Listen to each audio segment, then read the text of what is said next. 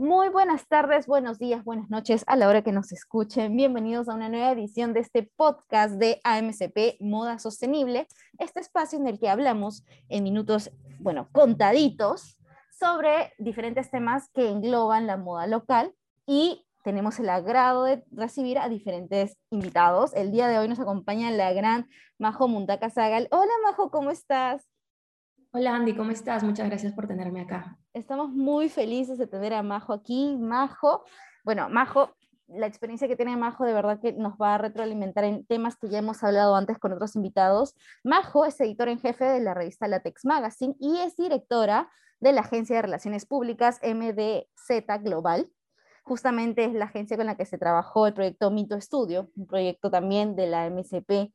Y bueno, la verdad es que estamos aquí para hablar de Majo, para que nos comparta sus experiencias, para poder nosotros también saber qué es lo que hacen otros agentes de la moda local. Eh, siempre estamos aquí con ganas de aprender, eso es lo importante, cabe resaltarlo. No, no, nadie aquí tiene la verdad absoluta y nos complementamos entre todos, Majo. Y para iniciar, para calentar motores en este invierno limeño húmedo, frío, terrible, quisiéramos saber cómo fue que te sumergiste en el mundo de la moda desde esta perspectiva que tú le das. De hecho, desde pequeña la tenía clara. O sea, yo sabía que, quería trabajar en moda, pero en ese entonces no sabía en qué rubro, tal vez, ¿no? Porque yo en ese entonces solo sabía de diseño de moda y desconocía que en verdad la moda tiene muchísimas ramas, ¿no? Eh, pero de todas maneras, mi gusto por las revistas era clara. Desde chiquita hacía recortes y armaba mis propias revistas y periódicos. Y de hecho, por eso opté por estudiar comunicaciones y sinceramente no me arrepiento de nada. Es una carrera que me ha dado todo lo necesario para desenvolverme en lo que hoy, día, hoy en día hago, tanto siendo editora de moda como relacionista pública. ¿no? Entonces, ese es un poco mi, mi background de, de, lo que hoy en día hago. Luego, bueno, pues me, para especializarme un poco en lo que era moda, pude irme a Milán a estudiar, a, bueno, a hacer un degree de fashion styling, ¿no? Y allá, de hecho, es donde nace lo que hoy en día es látex. Wow, increíble. Verdaderamente me, fascina el hecho de cómo recalcas la importancia de las comunicaciones, porque, mira, creo yo, yo también estudié periodismo, no exactamente por moda, porque, bueno, una de joven, tiene mil cosas, mil sueños, pero bueno, la moda llegó a mí, me enamoré, amor, amor de verdad, amor verdadero. Y me sorprende lo de las comunicaciones, lo importante que es, y creo que en un rubro o en una industria que se está desarrollando aquí en, en, Perú, o sea, que está tomando, empezando a tomar fuerza por tantas herramientas tecnológicas y ¡pum! Herramientas tecnológicas, tú me cuentas, ahí nace la Tex Magazine. Cuéntame cómo es, y esa también, ¿no? Es la siguiente pregunta, ¿cómo es ya el momento en el que la idea, se concibe la idea o tú concibes la idea de una revista como Latex Magazine y cuándo es el momento en que ya lo planteas y se hace. Igualmente, si me puedes contar cómo nació con la Agencia de Relaciones Públicas, sería genial. Claro. Eh, en verdad, primero nace Latex, cuando estaba, como te comenté, yo en Milán haciendo el degree en Fashion Styling y Fotografía en 2019, si no me equivoco. Y la idea, pero la idea de crear una plataforma de moda en el Perú ya venía como en mi cabeza desde el 2014, pero no sabía cómo ejecutarla ni aterrizarla. En, en, ese momento, y en ese momento en Lima, Perú, lo que más abundaban eran blogs de moda, más no revistas digitales como tal, ¿no? Y, y, es que ahí está, en verdad, la importancia de contar con buenas referencias, que yo en ese momento no las tenía. Tampoco sabía mucho del, del, de la industria, por así decirlo, ¿no? Global. Pero, y no es hasta Milán donde descubro un mundo completamente nuevo de moda y pude, y pude y aterrizar lo que, lo que sería látex hasta ahora, ¿no? Un medio digital sobre moda y cultura creativa, pero con perspectiva global. Y a esa visión global se le sumaría en 2020 lo que es MZ Global, que es la agencia de relaciones públicas enfocada en moda, diseño y lujo, y también con perspectiva global, ¿Y a qué me refiero con esto? Eh, a potenciar marcas para exportarlas a nivel imagen internacionalmente. Porque creo yo que ya estamos en una etapa del país donde ya no solo se tiene que exportar materia prima, sino también imagen, propuestas diferenciales, historias y todo lo que engloba la construcción de una marca, ¿verdad? Entonces, eso es un poquito de, de cómo nacen ambas, ambas propuestas, ¿no? Que acabas de decir, creo yo, es algo clave y, y wow, y creo que es un mensaje que Latex transmite con cada publicación, cada edición, que obviamente estoy atenta y me encanta. Yo la verdad es que sí, he tenido el agrado de poder conversar con, eh, con, miembros del equipo de, de, LaTeX, justamente para mi tesis. Hablé con Cayetano García, por ejemplo, me acuerdo muy bien de él porque hablamos más de una hora. Es mi mano derecha y de verdad que eh, es imprescindible su participación dentro de lo que es LaTeX hasta hoy. De hecho, él está desde los inicios prácticamente. Y cómo es importante el papel, digamos, de un director creativo, ¿no? Yo soy editor en jefe y mi papel en verdad es más que nada estratégico, ¿sabes? Pero a nivel ejecución creativa, sin Cayetano no, no podría hoy en día, no podríamos sacar lo que hoy en día sacamos eh, en la la verdad.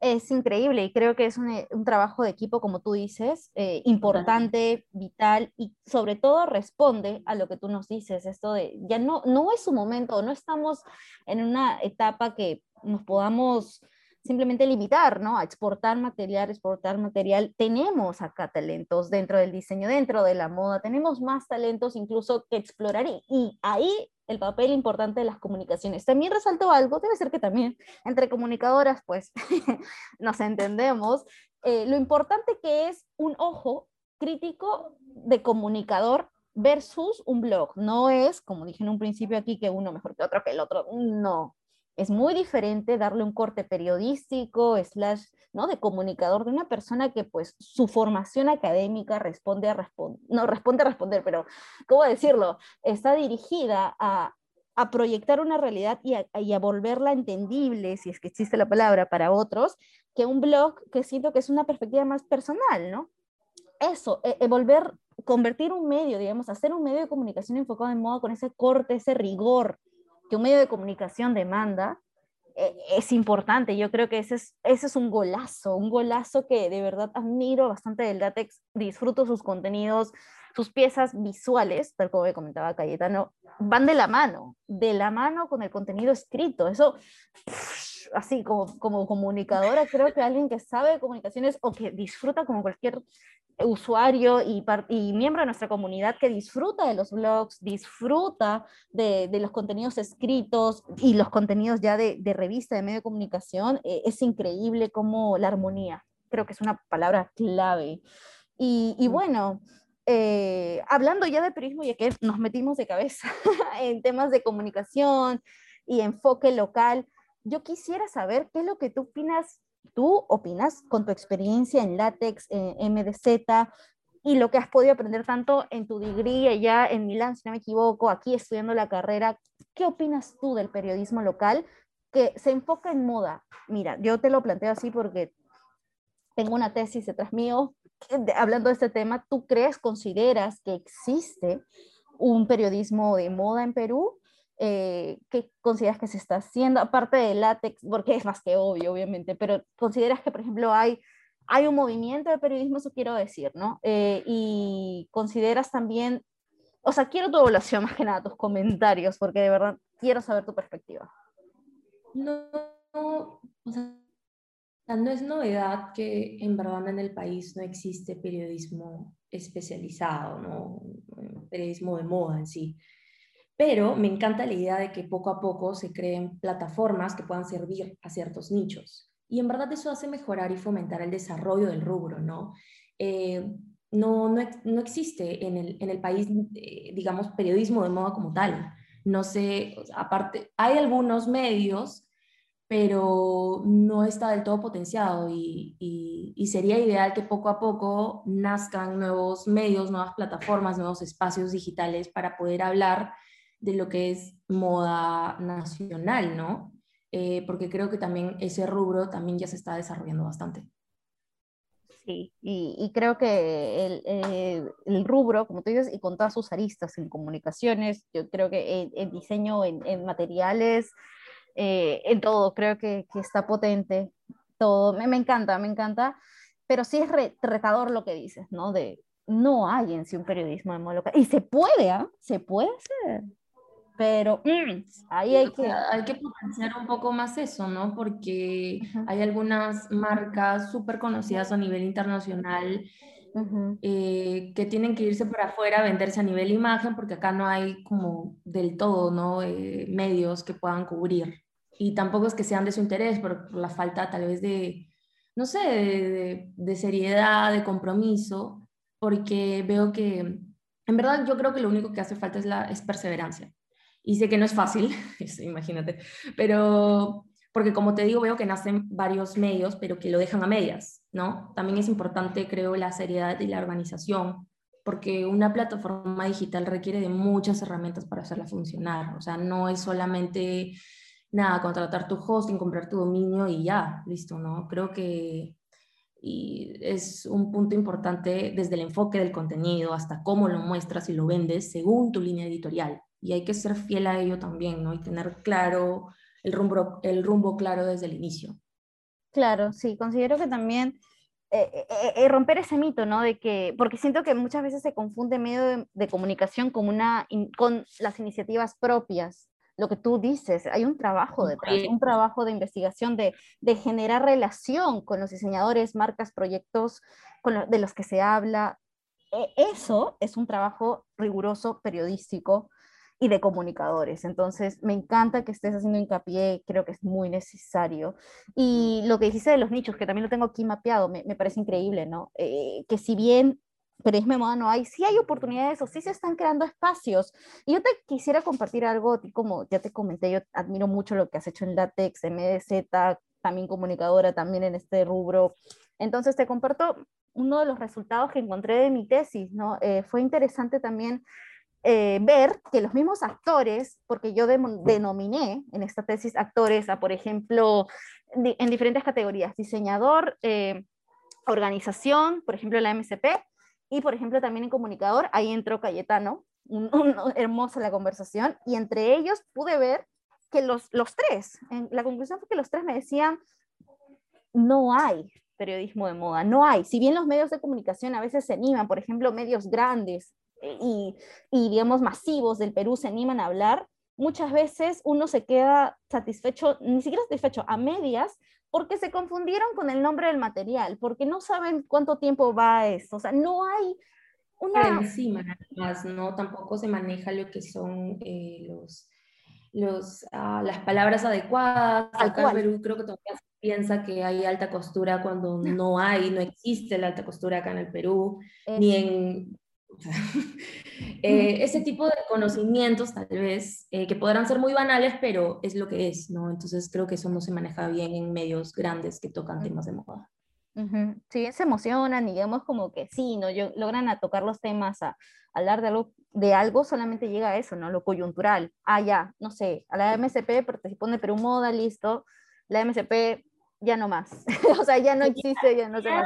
De hecho, interesante e increíble para mí que medios grandes puedan sacar sus líneas de moda, tal vez, ¿no? Y así también se daría mucho más trabajo con personas capacitadas verdaderamente como para, para tomar esos puestos y para empezar a hacer eh, este contenido y este periodismo de moda local especializado. Sí, sería lo caso, sería, uf, sería lo máximo.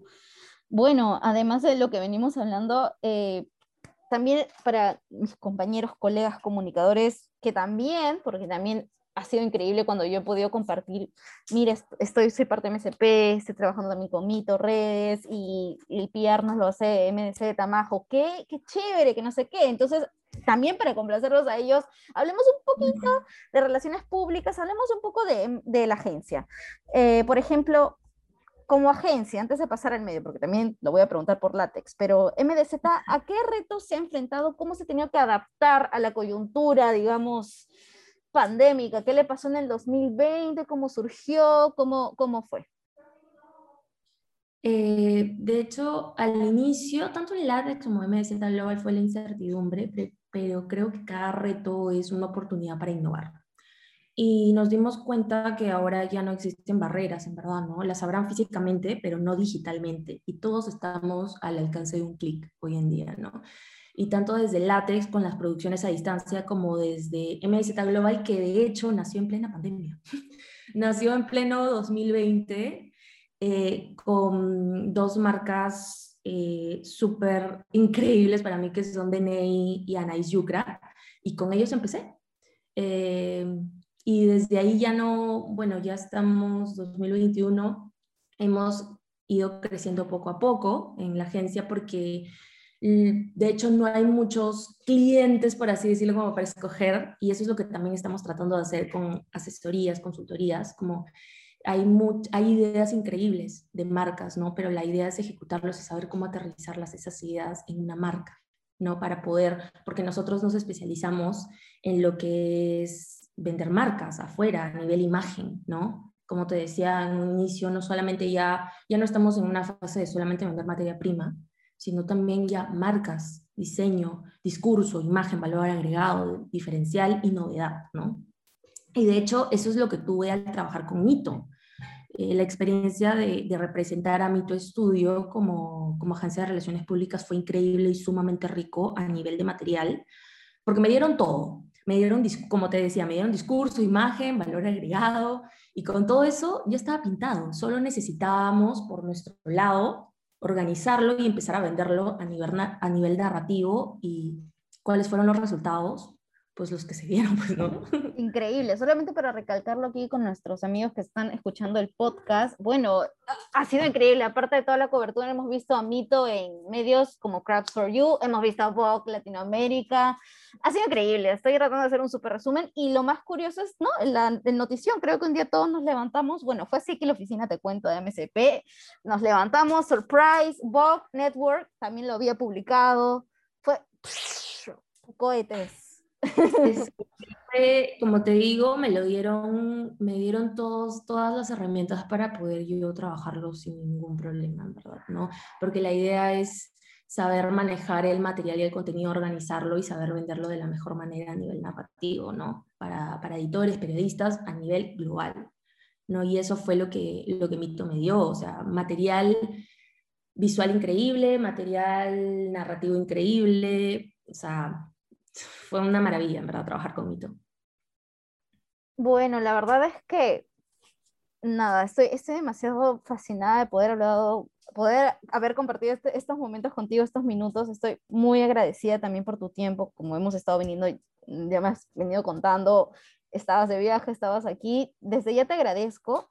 Igual tengo mi, mi, última y gran pregunta, porque creo que es uno de los motivos por los que la gente nos dice, oye, más podcast, por favor, más conversaciones, más entrevistas. Y es que ya nos compartiste tus experiencias, ahora quisiéramos saber qué mensaje o consejo compartirías con los comunicadores y con las agencias, digamos, de, de representaciones o de relaciones públicas, me corrijo, que, que buscan innovar dentro del rubro, digamos, de no solamente la moda, sino dentro de lo que es los medios de comunicación, me refiero a aquellos comunicadores de todas las edades, sea saliendo de la universidad, dentro de la universidad, con años de experiencia, que quieren, que se quieren animar, ok, lo que tú dices de la moda, no solamente estamos para exportar materiales, sino para crear, para presentar, para vender, vender marcas de los distintos rubros que hay en el Perú, porque la moda, si bien la moda es un rubro que tiene, creo que muchísimos años, acá tenemos una historia milenaria textil, Perú tiene una historia milenaria textil, hay tantos rubros para explorar, agronomía, hay tantos rubros y darle ese giro sostenible y sobre todo ese giro innovador que tú le has dado, Majo, porque látex y MDZ, siento yo, y, me tomo la atribución de decirlo, son necesarios. Son necesarios y ha sido increíble ese gran paso, por eso te insistí en un momento, ¿no? Como que, oye, ¿cómo fue que finalmente de, de pensarlo lo hiciste, ya nos contaste cómo fue? Eso me parece importante. Y eso me gustaría, esa sensación que tú tuviste, ok, de pensarlo, lo voy a llevar a hacerlo, a lo, a lo que puedo tocar, ¿no? A, la acción. ¿Qué consejo a partir de todo ese proceso y el proceso que se sigue o que sigues viviendo bajo la dirección, ¿no? En Latex y MDZ, ¿qué puedes compartir con nuestros comunicadores? Bueno, dentro del rubro de medios de comunicación, tal vez yo diría que se especialicen, que busquen un, un nicho interesante y que lo empiecen a desarrollar porque en verdad para mí es como, si crece uno, crecen los demás. Es súper importante eso. En el tema de marca, eh, o sea, marcas de moda, es importantísimo que, se diferencien, ¿sabes? Hoy en día la industria y en sí el rubro está, ya hay de todo, ya, ya hay, o sea, ya está como demasiado sobresaturado y es importante diferenciarse sin dejar, yo creo, el lado de las raíces, sino adaptarlo, adaptar tu origen y tus raíces a tus propios códigos estéticos y visuales. ¿no? Para mí eso es súper importante y pensar que en verdad ya necesitamos empezar a vendernos a nivel imagen, a nivel como marca. Y creo que marcas increíbles como Mosh Mosh, como Escudo, como Aini ya nos han dejado, para mí es como han sido pioneros a nivel global en cuanto a imagen. Y creo que esta nueva generación tiene mucho por delante, sin dejar de lado el tema de imagen que es tan importante y el tema del discurso y el motivo, su razón de ser prácticamente, ¿no? Eso es súper importante tenerlo tenerlo en cuenta. Increíble. Y, nada, quiero, digamos, cerrar estos minutos de conversación agradeciéndote, agradeciendo también al equipo maravilloso de Látex, de MDZ, que en Mito, por un lado, nos han acompañado en Látex, que es increíble en contenido, felicitarlos en nombre de la MSP y dejar creo que más en claro que para lo que necesiten la MSP va a estar encantadísimo de compartirlo con ustedes. Ha sido muy lindo, Majo, tenerte aquí, de verdad. Tú sabes que más allá de los proyectos laborales y todo, te consideramos una persona increíble, talentosa, y lo que has dicho, solamente para cerrar con una idea importante y digamos que sea lo último que escuche nuestra comunidad en el podcast, ¿no? Es momento de ver más allá, de, de venderlo, ¿no? De, de creérnoslo, de, de, diferenciarnos sin perder nuestras raíces. Y creo que las marcas de las que hemos hablado aquí en la conversación, desde DNI, Anaís Yucra, increíbles marcas también que, uff, de verdad que, uff, nos quitan el aliento, como Mosh Mosh, Mosh, uff, Mosh de, ha, dejado la valla ahí, mm. bien alta, Aini, Escudo, Kiara, increíble, uff, increíble, ¿no? Podríamos hablar de cada marca, creo que tres horas seguidas. Cada, uno tiene su propio universo estético, la verdad, ¿no? Y eso es lo interesante en innovar con lo que se tiene a nivel nacional. Sí, señores, estas marcas son nacionales. Por si no había quedado claro, lo repito porque es un orgullo, ¿no? Es creo que y ya estamos en el mes bicentenario, así que vale la pena sentirse orgullosa de decir más y un, más creo que más de mil motivos para sentirse orgullosa de decir que somos peruanos. Nada, gracias Majo y esperamos tenerte nuevamente, uff, de cualquier forma, nuevamente poder hablar contigo. Nada, me, me encantó poder compartir estos minutos contigo. Gracias, Andy, a ti y a toda la asociación por tenerme.